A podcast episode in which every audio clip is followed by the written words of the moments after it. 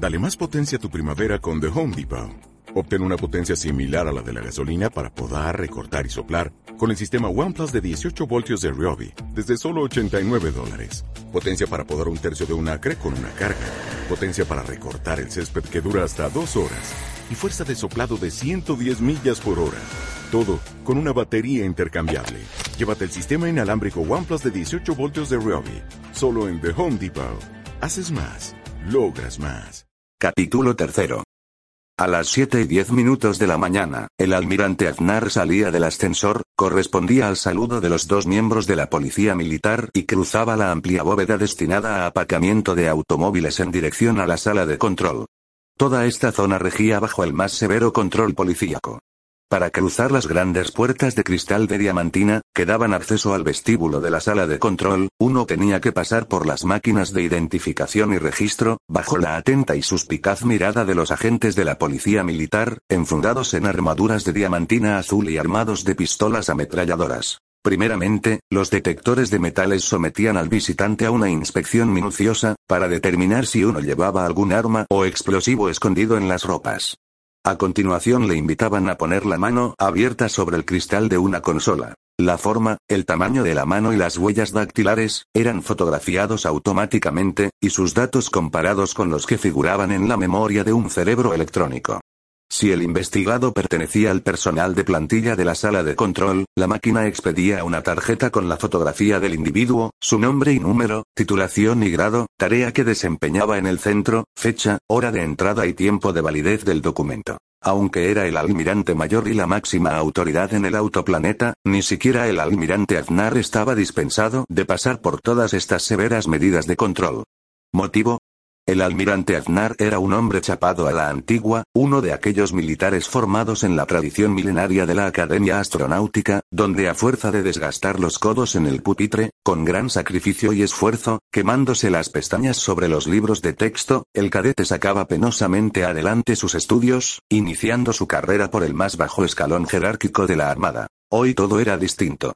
Los hombres de la Armada, en su mayoría, era producto de la recluta forzosa de aquellos que se encontraban en edad de ingresar en el servicio obligatorio de trabajo. Cualquier jovenzuelo de 18 años, sin vocación y más bien a regañadientes, era transformado en unas horas en un oficial de la Armada. El nuevo sistema de enseñanza por inducción de información, conocimientos y experiencias al cerebro, obraba este milagro. Sentado en una silla, el aspirante recibía, a través de unos hilos conectados a electrodos clavados en determinadas zonas de su cerebro, todos los conocimientos, la información y la experiencia almacenados en los rollos de cinta magnética de una computadora. El resultado era semejante al de una sesión de hipnotismo. El aspirante, al abandonar su silla, había recibido tantos conocimientos como un cadete de tercer año de la Academia de Astronáutica Clásica. En un par de sesiones más, quedaba completamente formado el astronauta. El método estaba dando excelentes resultados y los astronautas así formados eran positivamente tan buenos como los antiguos o más. Poseían un conocimiento más profundo de las materias estudiadas y, lo que era muy importante, estos conocimientos estaban frescos en su memoria, cosa que no solía ocurrir antaño, cuando después de largos años de servicio el astronauta alcanzaba los grados superiores del escalafón. Pero aunque este nuevo sistema estaba probando que era bueno, adolecía de un defecto. No era posible fomentar simultáneamente la vocación del individuo. Los oficiales eran jóvenes, habían alcanzado su grado sin esfuerzo, y estimaban en poco sus galones. Como jóvenes tendían a ser poco responsables, y la disciplina eran un añadido que rechazaban considerándola inútil. El almirante Aznar exigía disciplina. Él mismo había sido un indisciplinado oficial en sus años mozos, pero conocía el valor y la necesidad de la disciplina, sobre todo cuando toda la nación estaba empeñada en una guerra sin cuartel contra un enemigo inteligente, tenaz y que se tomaba muy en serio su propia supervivencia. El almirante quería que todo el mundo se identificara antes de tener acceso libre a la sala de control, incluyéndose él mismo. Si a él, por ser el almirante mayor, se le permitía pasar sin identificarse, otros almirantes harían lo mismo. A continuación de los almirantes, los comandantes y capitanes entrarían y saldrían con un simple gesto amistoso a la guardia, y, como decía el almirante mayor, finalmente esto sería la casa de Tocameroque. Cuando la señora Aznar decía que el almirante piensa estar ganando la guerra él solo, no andaba demasiado lejos de la verdad. Aunque el superalmirante había sabido rodearse de hombres eficientes y responsables, tenía que luchar cada día contra la incomprensión y la indiferencia de una gran masa de hombres y mujeres que participaban en la guerra sin convicción ni interés. Los terrícolas habían venido a reconquistar el reino del sol, pero poco era lo que se jugaban en el envite. La Tierra, Marte y Venus, no eran indispensables para su supervivencia. En otro lugar del universo, los terrícolas estaban conquistando un nuevo mundo llamado Atolón. Aquel mundo era tan inmenso, que 23 millones, 560 mil planetas como la Tierra, tendrían holgada cabida en él. ¿Qué importancia tenía entonces conquistar la Tierra? No era cuestión de vida o muerte el conquistarla o fracasar en el intento. Los terrícolas habían regresado impulsados por motivos puramente sentimentales.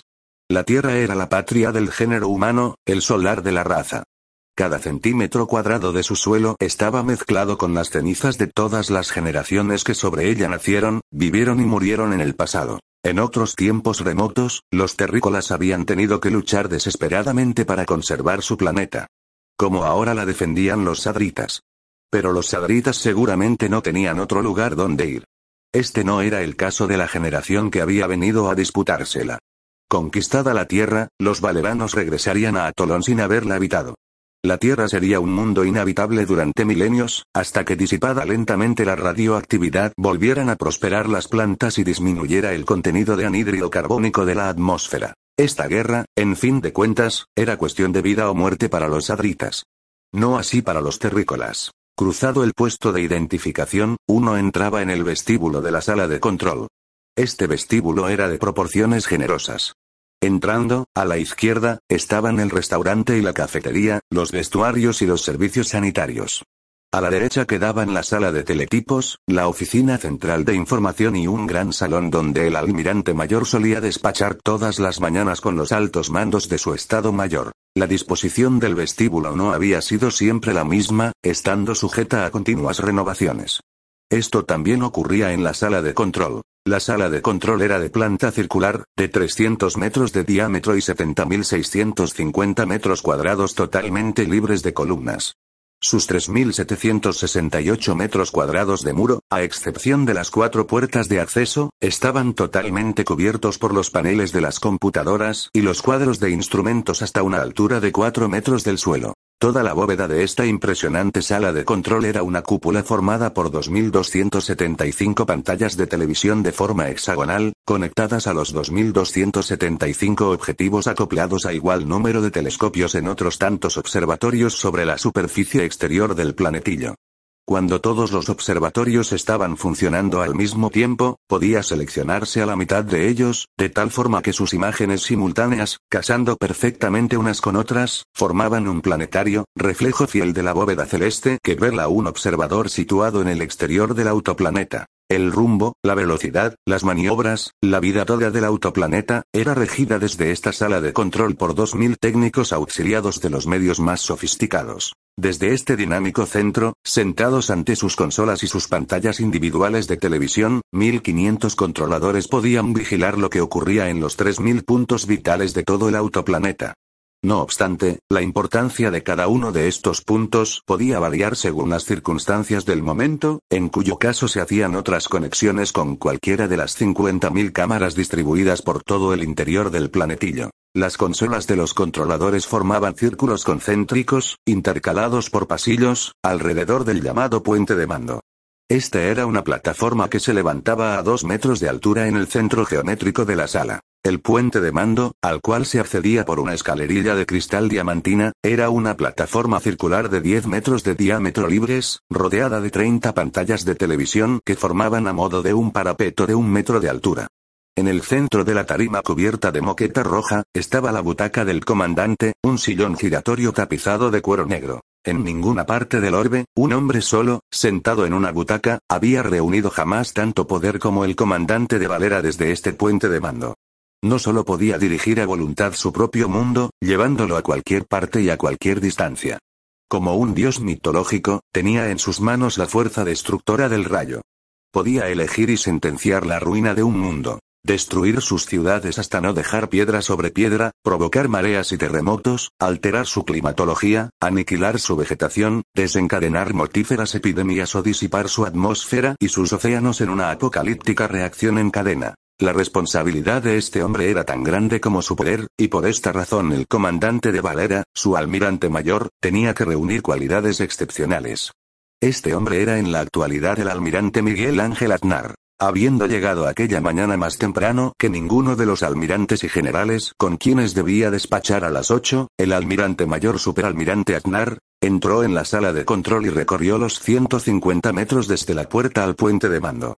El almirante Maclane ocupaba la butaca de cuero negro y se puso en pie para saludarle militarmente.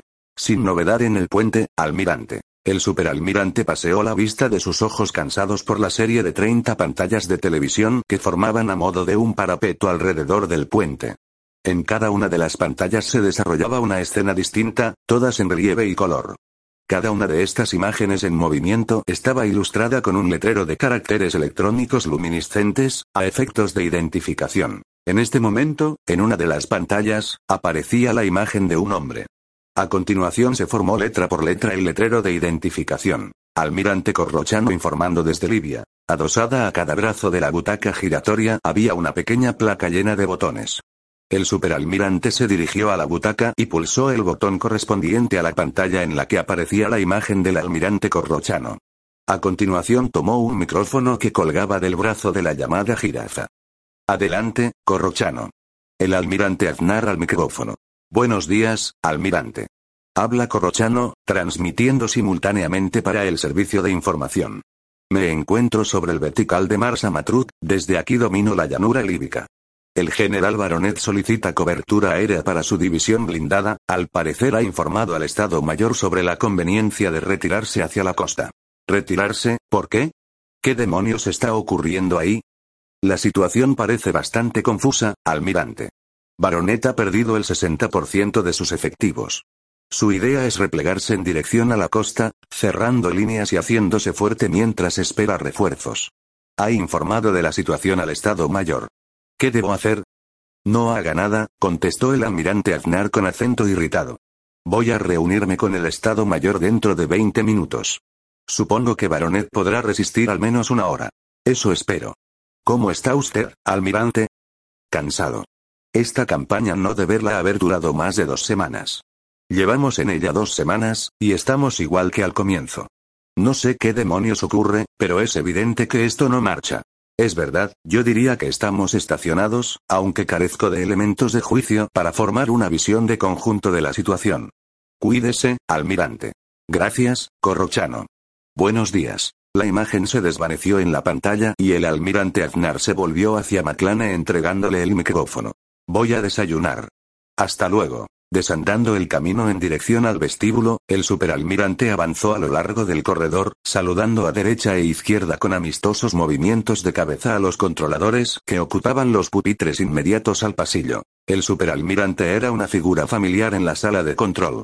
Cada mañana los controladores le velan entrar con su paso ágil y rápido y dirigirse al puente de mando. 1.500 controladores y 500 técnicos especializados trabajaban en turnos de 6 horas en la sala de control. Cada seis horas, 2.000 oficiales y sargentos especialistas de la Armada se turnaban en su agotador trabajo. Pero un turno se marchaba, llegaba otro, Ben y a un tercero, y el almirante, el viejo, como le llamaban cariñosamente los controladores, todavía seguía en su puesto. En los momentos culminantes de la ofensiva terrícola, cuando el ejército autómata desembarcaba en la tierra, el superalmirante había permanecido más de 48 horas seguidas sin moverse del puente de mando. Nadie sabía de dónde sacaba sus energías este hombre de aspecto delicado, delgado y de estatura simplemente mediana. Mientras desayuna en la cafetería del vestíbulo, fueron llegando los almirantes y generales del Estado Mayor. La juventud era el dato más destacable de estos altos jefes de las Fuerzas Armadas. Pero el mismo almirante mayor no tenía mucho más de 100 años. Era curioso que, habiendo tomado parte en la primera campaña de Valera contra los hombres de titanio, hacia de ello más de 14.000 años terrestres, el almirante Aznar hubiese sobrevivido a tan largo tiempo y se encontrara de nuevo en el mismo escenario, esta vez al mando de las fuerzas expedicionarias de Nueva Hispania. En el largo viaje de redención al circunplaneta Atolón, el almirante Aznar había sido hibernado. Suspendidas sus funciones vitales, el almirante durmió 276 años en un sarcófago de plomo, y volvió a la vida cuando el autoplaneta estaba a la vista de un nuevo mundo. En este tiempo la vida continuó a ritmo normal en el autoplaneta. Millones de hombres, contemporáneos del almirante, envejecieron lentamente viendo crecer a sus hijos, a sus nietos y bisnietos, y en una mayoría murieron sin alcanzar a adivinar cuál sería el final de aquel viaje. Por el contrario, el almirante Aznar, que no vivió aquellos 276 años, regresó a la vida con la vitalidad de los 85 años que tenía al ser hibernado, y pudo participar de forma activa en la exploración del circunplaneta y en los acontecimientos que tuvieron lugar después. Y si bien era cierto que cada hombre solo podía vivir una vida, al menos al almirante le cupo la satisfacción de escoger el tiempo en que le habría gustado vivir la suya. Para viajar de Atolón a la Tierra, los valeranos habían recurrido a un medio mucho más seguro e infinitamente más cómodo que la hibernación, y que tenía sobre esta la ventaja de poderse aplicar masivamente a millones de personas. ¿Cómo? Muy sencillo, de la misma forma que los bartpuranos se ausentaron del circunplaneta hasta la llegada de los terrícolas. A las pocas horas de emprender el viaje, los tripulantes de Valera se encaminaron hacia las máquinas Carendón. Ordenadamente, según un turno establecido, familias enteras fueron entrando en las Carendón para ser desintegrados. Como en el caso anterior, la fórmula de los componentes de cada individuo quedaron grabados en una cinta metálica y, simultáneamente, para mayor seguridad, en las cintas magnéticas de una serie de computadoras. Excepto los turnos de guardia que se alternaban en la conducción del autoplaneta, y los establecidos para atender otros menesteres ineludibles, Valera quedó prácticamente desierto durante los 300 años que duró el viaje. Algunos, como el almirante Aznar, regresaron periódicamente para informarse de la marcha del autoplaneta, volviendo después a desintegrarse en la Carendón. Cuando Valera llegó a las proximidades del Reino del Sol, las máquinas Carendón funcionaron incansablemente, rescatando a los millones de valeranos ausentes. Los resultados fueron tan excelentes, que los cosmonautas se proponían utilizarlo en el futuro siempre que el planetillo emprendiera uno de sus largos viajes espaciales. A los afortunados viajeros de Valera les cabía ahora la seguridad de poder regresar a Tolón y llegar allá casi con los mismos años que tenían al partir. Solo tendrían de más los que invirtieran en la reconquista de los planetas terrícolas. Reunido el Estado Mayor en la sala contigua al vestíbulo de la sala de control, sus miembros procedieron en primer lugar a la lectura del resumen de las actividades bélicas de los distintos frentes redactados por el Servicio de Información, correspondía al Estado Mayor sacar las conclusiones de los informes. Transportadas a bordo de gigantescos discos volantes, las divisiones acorazadas del ejército autómata habían desembarcado, en cantidades masivas, simultáneamente en el este y norte de África, en las llanuras de Europa Central y la antigua Pampa Argentina. Pero sorprendentemente, después de los éxitos iniciales de los primeros ocho días, la posición de los ejércitos de invasión permanecía estacionaria. Ahora los jefes de unidad daban cuenta de estar sufriendo grandes pérdidas de material. ¿Cómo es posible que ocurra tal cosa? exclamó el almirante Aznar descargando un puñetazo en la mesa. Somos superiores en el aire y tenemos la ventaja de una mayor movilidad en tierra firme. Si esos malditos adritas son capaces de contenernos en terreno llano, ¿qué ocurrirá cuando les ataquemos en la montaña? Baronet fue batido duramente al pie de las montañas y ha iniciado el repliegue sobre la llanura costera en dirección al mar, observó el general Carries, tal vez los adritas son más fuertes de lo que creímos en un principio. ¿Y por qué no? Después de todo han tenido 14.000 años para acumular material de guerra. Eso no concuerda con la experiencia que obtuvimos en el espacio, contestó gruñendo el almirante Aznar. Los sadritas han tenido tiempo sobrado para crear la mayor fuerza sideral del orbe. Si alguna vez esperaron ser atacados, es lógico que este ataque llegara por el espacio. Pero no tomaron precauciones excesivas en este sentido. ¿Por qué? En mi opinión los sadritas jamás esperaron que regresáramos. Estuvimos una vez en este mismo lugar, hace 14.000 años, les destruimos su armada sideral y nos marchamos sin haber logrado reconquistar nuestros planetas. Los hombres de titanio son unas criaturas básicamente lógicas. Supusieron que siendo estos planetas inhabitables para nuestro organismo de carbono, jamás volveríamos a intentar reconquistarlos. Un joven general de 50 años, Alfredo Masaneta, hizo un gesto de duda. Siempre hemos considerado a los sadritas como unos tipos llenos de lógica y sentido común. No sé por qué. La verdad es que apenas sabemos nada de ellos. Jamás les tomamos un prisionero. ¿Cómo se puede interrogar a un prisionero que no oye, que no habla, y cuyos pensamientos son un enigma indescifrable para nosotros? Contestó el almirante José Dumont Aznar, el jefe de mayor antigüedad de la Armada, con 124 años. Tal vez se le pueda interrogar, dijo Masaneta. En la actualidad disponemos de máquinas capaces de penetrar los pensamientos más ocultos. Las utilizamos para introducir en la memoria información y experiencias y, a la inversa, para extraer las ideas y vaciar los cerebros de los enfermos mentales. Pero quizá ni siquiera sea necesario utilizar esas máquinas. Tenemos entre nosotros individuos extraordinariamente dotados, capaces de adivinar el pensamiento de uno y de transmitir el suyo propio a distancia. Estoy hablando, naturalmente, de esos mestizos de Purano y terrícola que tenemos a bordo. Uno de mis hijos es uno de esos mestizos, saltó irritado el almirante mayor. Lo sé, repuso Masaneta. No había intención peyorativa en la palabra mestizo.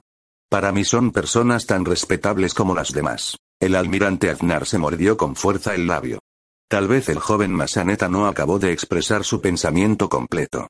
Seguramente lo que quiso decir fue, para mí son personas tan respetables como las demás, aunque se nieguen a luchar con nosotros. Transmitan esta orden a las unidades del ejército, dijo el almirante Aznar. Necesitamos hacer prisioneros. Como sea, es imprescindible traer aquí a uno de esos condenados sadritas.